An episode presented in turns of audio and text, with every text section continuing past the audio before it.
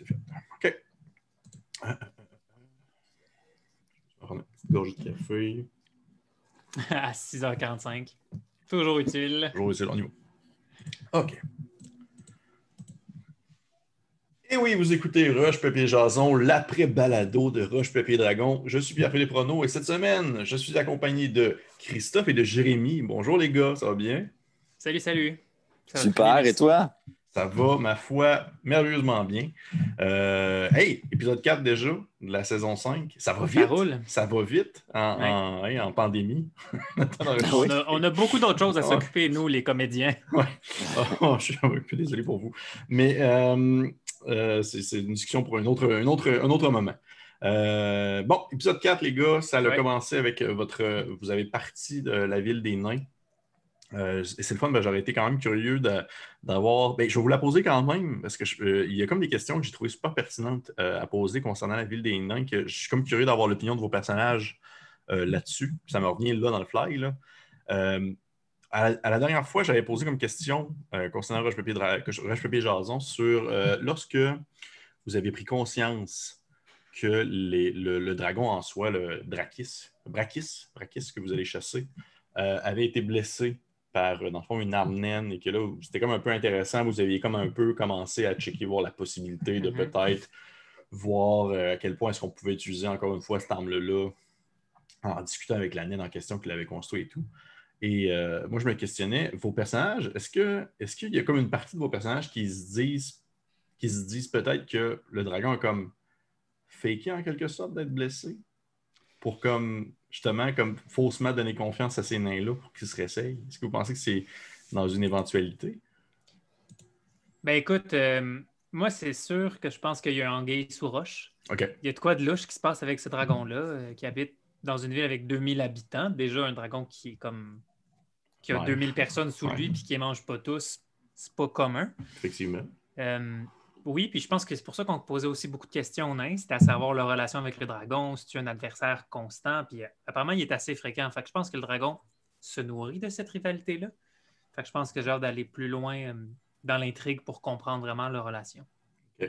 Parfait. Jérémy, même Euh, chose. Non, de mon côté, euh, non, je pense pas. Je pense que Léo Arin y pense, puis moi aussi. Je pense vraiment que- que- qu'il a été blessé, euh, blessé d'une quelconque façon, mais c'est peut-être pas l'arbalète, c'est peut-être autre chose. Parce qu'il y avait, euh, dans la famille, il y avait des enchantresses, il y avait des gens qui enchantaient des trucs. Bien que la balise n'était pas enchantée, peut-être qu'il y a un petit euh, stratagème là. Mhm. Euh, D'ailleurs, ça me fait penser peut-être que Jack pourrait se faire enchanter une jambe. Il pourrait probablement se faire enchanter une jambe. Après son chapeau, une jambe. Oui, c'est ça. Je pense que c'est même, je pense que c'est euh, le personnage de, de Yann qui a laissé sous-entendre qu'il pouvait lui faire repousser sa jambe, peut-être. Ouais. euh, ouais. Fait que ça reste à voir. Et concernant vraiment le dernier épisode, ça commençait où est-ce que vous partiez de ce village-là et que vous Mhm. commenciez à vous diriger en direction, euh, dans le fond, du, de la grande cité contrôlée par le dragon. Ouais. Et euh, première question, à chaud comme ça, euh, votre opinion sur le chapeau de Jack?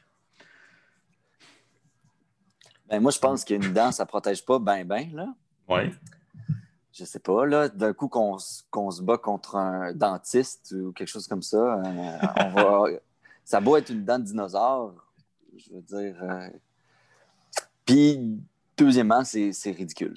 C'était c'est- plus ça, c'était plus l'esthétique que je m'en allais là-dessus. Ben, C'est très Jack Ketchup. Ouais. Vas-y, exact. Christophe. Il y a aussi le, le build-up qu'il a fait pour nous parler de ça. Le fait, Hey, j'ai de quoi vous dire, gang, c'est une grosse annonce, Ouais. c'est un gros punch, puis il montre son chapeau. Mon chapeau. Mais moi, je me souviens que j'étais spectateur euh, pour la deuxième saison. Puis je me souviens qu'il avait fait un gros, une grosse recherche pour trouver une façon de mettre son chapeau Ouais. enchanté. Fait que je suis comme content qu'il y ait un, Qu'il une aille suite finalement. à tout ça. Ouais. Mais tu sais, c'est un peu con. Là. Mais suite à ça, par contre, il y a eu un, un long moment, j'ai trouvé ça vraiment bien, l'espèce de passe où est-ce que vos personnages ont vraiment pris conscience euh, de la nouvelle attitude de Jack par rapport à sa condition actuelle et qui devient comme hyper, à la limite, pas, euh, je dirais quasiment euh, angoissé. À la, on dirait quasiment qu'il fait de l'anxiété de sécurité ou est-ce qu'il veut vraiment que tout le monde porte leur armure en tout temps qu'il n'y Mhm. a plus personne qui se sépare et tout ça. Est-ce que vous pensez que ça va comme perdurer avec le temps? Ou vous croyez qu'il y a comme Ben, je une l'espère. possibilité de, de, de, de- de suivi psychiatrique là-dedans pour qu'il aille mieux? là? Non, mais je l'espère parce que on se souvient qu'il y a une réputation, mettons, de glisser dans une flaque de boue puis de charger seul des. Tu sais, puis de vraiment. Ça, c'était un, un de mes moments préférés hein, de cette saison-là. J'ai trouvé ça ah tellement malade, cette scène. -là. Mais continue, excuse-moi. Cette scène-là, ouais. il a passé le combat au complet, au complet. à slider dans de la boue. Ouais, oui, c'était un épisode qu'on fait? Ouais. Ah mon dieu, on a dû le sauver genre quatre fois dans ce combat-là. Mais bref, je pense qu'il y a une réputation de tout le temps se mettre en danger. Fait que s'il commence à avoir une conscience des, des conséquences qu'il peut avoir, tant mieux. OK. OK. Puis de ton côté, euh, Jérémy, est-ce que, ton, est-ce que le papa Ladin a encore un, peu euh, une espèce d'impression de un peu de, responsabilité par rapport à cette situation-là? Euh, oui et non. Parce qu'on dirait que Jack Ketchup s'est responsabilisé par ça. On dirait qu'il est plus conscient du danger vu qu'il a failli y passer. C'est quand même. il était à deux doigts de la mort. Là. Oui oui, au début, je pense que Léo Warren se sentait coupable, mais avoir la nouvelle attitude de, Ketchup, il se dit bon, il se battra plus jamais, coudon. C'est plus ça qui est inquiétant. Là. Il dormira plus s'il dort avec son chapeau. Oui, c'est ça.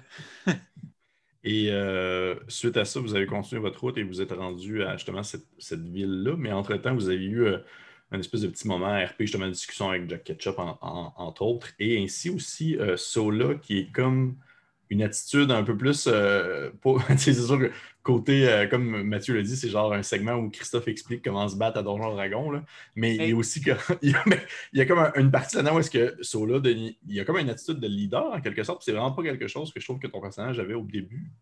Mais euh, je pense que la différence maintenant, c'est que Sola ne fait pas juste suivre un groupe. Il fait maintenant partie de ce groupe-là. Oui. Alors que dans les premières saisons, Sola les suivait parce qu'il y avait quoi qu'il voulait de eux saison 4, c'était semi. Puis là, je pense qu'il s'est vraiment accaparé une place dans le groupe. Il est proche de plusieurs membres du groupe qui veulent leur bien. Puis euh, moi, cette discussion, je voulais la suivre, je voulais la voir suite au combat contre l'araignée. Je trouvais qu'on n'avait vraiment pas été euh, au top de nos compétences. Puis je trouvais que beaucoup de personnes n'utilisaient euh, pas bien leur capacité de personnage. Puis je sais que ça vient de l'inexpérience. Puis parce que tu sais, dans une vraie game, c'est plus facile de on the side dire à un nouveau joueur, ah, tu préfères telle affaire, telle chose. Fait que j'étais comme ah je vais provoquer la conversation avec nos personnages, ça va être plus intéressant. Je pense que Mathieu aussi nous les avait dit qu'on risquait de tomber dans des combats plus euh, stratégiques bientôt. Puis ça demande donc qu'on commence à mieux coopérer ensemble. Oui, parce que définitivement, Mathieu, il n'a pas de l'air de vous laisser des chances entre parenthèses, dans le sens que Jack a perdu sa jambe. Fait puis là, on va se battre contre des dragons. Là, fait que si on commence à tout faire des épées, euh, c'est fini. Euh, le Papa de son point de vue, je trouve que le, personnage, euh, ton personnage, Jérémy, avait surtout, on dirait plus dans les. Euh, plus dans c'est pas nécessairement négatif ce que j'ai, mais plus dans les saisons précédentes, je trouve qu'il y a justement une attitude un peu plus de leader, alors que là, il est plus comme en soutien, on va dire, qu'il est plus genre à laisser aller les autres, faire leur action, faire leur move. T'as-tu justement cette espèce de genre impression-là que ton personnage est plus genre, OK, allez-y, prenez le lead, je suis un peu tanné de le faire. Là. Euh, pas, qu'il est tanné, mais que je pense que, que Sola le fait bien. Fait que pourquoi intervenir plus? Puis la dynamique a vraiment changé dans, dans l'équipe. Fait que je pense que Léo aussi, il laisse un peu de place. C'est un peu moins euh, ses quêtes, c'est un peu moins. Euh, il est plus, plus à l'écoute. Mm-hmm. Mais quand, quand Sola a fait son, son, son speech, en dedans de moi, c'était le bonheur en tant que joueur et en tant que Léo Warren. Là. Moi, c'est plus facile. Euh, Paladin, pas Paladin, c'est plus straightforward que certains rôles. Ouais. Mais euh, j'étais content de voir qu'il y avait quelqu'un qui voulait responsabiliser les gens à, leur rôle en combat parce que ça fait mhm. partie du jeu. Puis ce qui est le fun aussi, c'est que je trouve qu'on a tous des fonctions spéciales. Puis c'est le fun qu'on se passe la balle de leadership. sais, mettons, moi, j'ai pris leadership sur notre efficacité en combat, mais je n'ai pas parlé de ce qu'on devrait faire, de, des choix qu'on devrait prendre. Je pense qu'un bon exemple est arrivé un peu plus tard dans l'épisode quand on a laissé les trois autres aller discuter au table et prendre l'initiative avec ça. Personnellement, je savais que j'avais pris plus l'initiative pendant l'aspect, disons, euh, efficacité, combat de la journée. Fait qu'on est arrivé à un moment, un moment social, j'ai fait, ben, allez-y, vous autres, vous êtes capables de l'idée ça, vous pouvez prendre des décisions. On, se partage, c'est le fun. Ben oui. je, pense aussi que, dernière chose, Léo, il est, euh, c'est sa soif du combat de plus en plus. C'est le winner en lui. Fait que quand il y a un combat, là, il est bien ben primé, il est plus présent peut-être que quand c'est du, euh, quand c'est du euh, prise de décision. Mm-hmm. Ouais, peut-être qu'il a, peut-être qu'il a peur euh, de prendre des décisions qu'il pourrait regretter aussi. Ben justement, comme, vas-y, vas-y, Sur son, sur son passé, sur sa, sur sa quête sur, avec Olana. je pense que je pense pas qu'il pense qu'il a fait la bonne chose. Mais c'est vrai que c'est fou que par le passé, c'était pas mal toi qui tranchais les décisions. je trouve que tout le groupe y énonçait un peu leur opinion. Puis toi, après, avec Patty, on prend telle décision. Mais c'était vous les deux têtes, mettons. Mhm. maintenant, on dirait que ça change, puis c'est plus rendu un, consensus de groupe. Oui, parce que justement, il y en a beaucoup entre vous, autant, autant ton personnage, euh, Christophe, autant justement le personnage de, Simon, qui, on va dire justement, prend plus de responsabilités sur leurs épaules, sont plus conscientisés par rapport à la situation et tout ça. Non, c'est intéressant. Il y a comme un. On dirait que vos. vos... je, peux le dire aussi, je veux pas, je me suis clenché genre les quatre premières saisons en dedans de deux semaines. Là, comme je vois une, il y a une grosse évolution, on va dire un, mûrissement qui se fait par rapport à vos personnages. Puis euh, c'est quand même vraiment intéressant à voir aller. Mais concernant justement cette espèce de nouvelle situation-là dans laquelle vous vous trouvez, où vous arrivez dans cette ville-là, et avec euh, un, dragon qui est à la tête d'une ville, et ce dragon-là, vous devez. Tu sais, clairement, c'est votre la job pour laquelle vous que vous vous êtes fait donner, c'était de le tuer.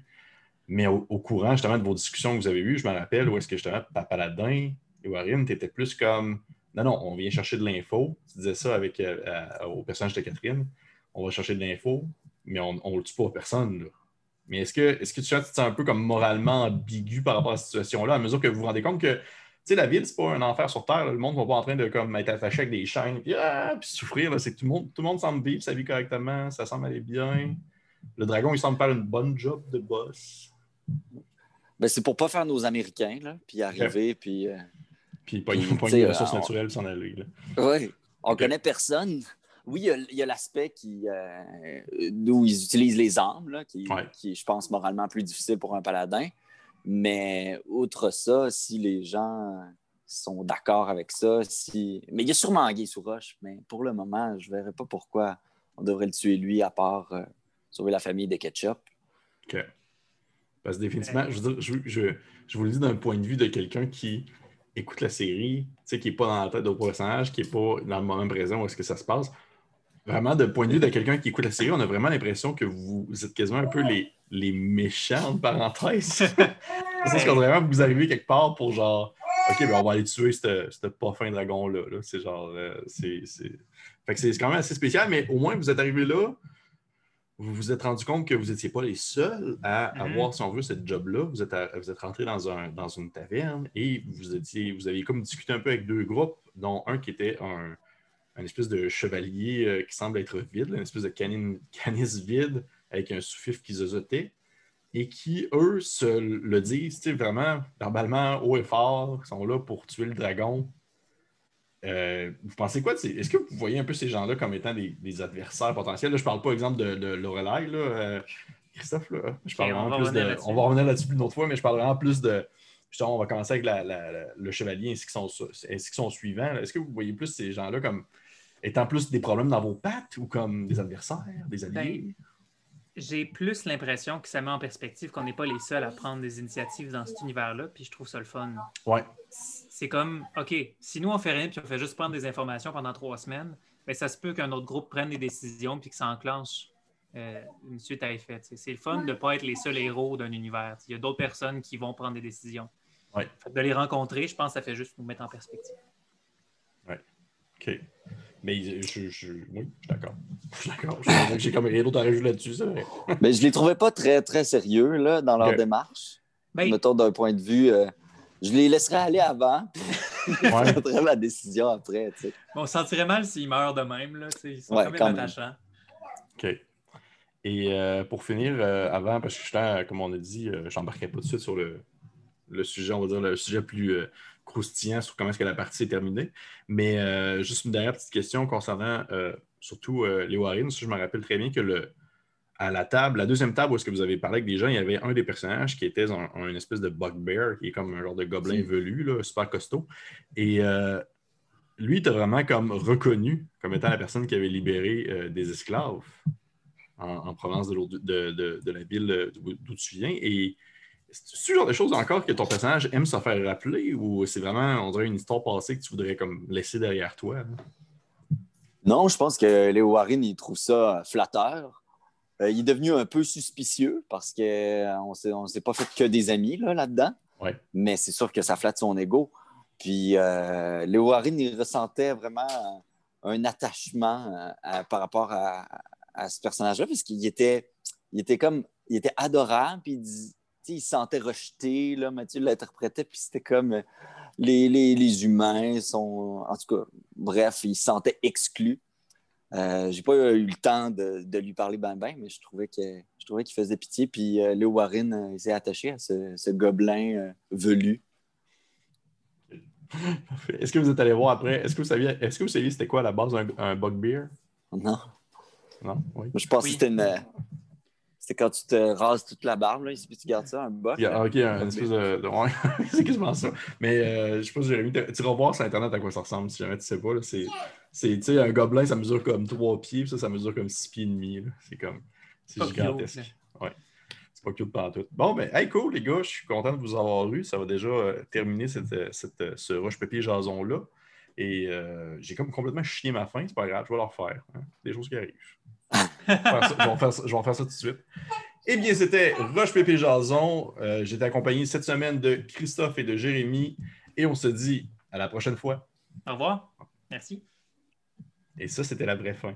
Hey les gars, merci beaucoup. Moi, je vais aller, à, merci à, toi. Je vais aller à ma game. Fait que je souhaite une belle soirée. Désolé pour les bruits d'enfants. Il n'y a pas de problème. On pardonne. Bye bye, merci, c'était cool. Bye.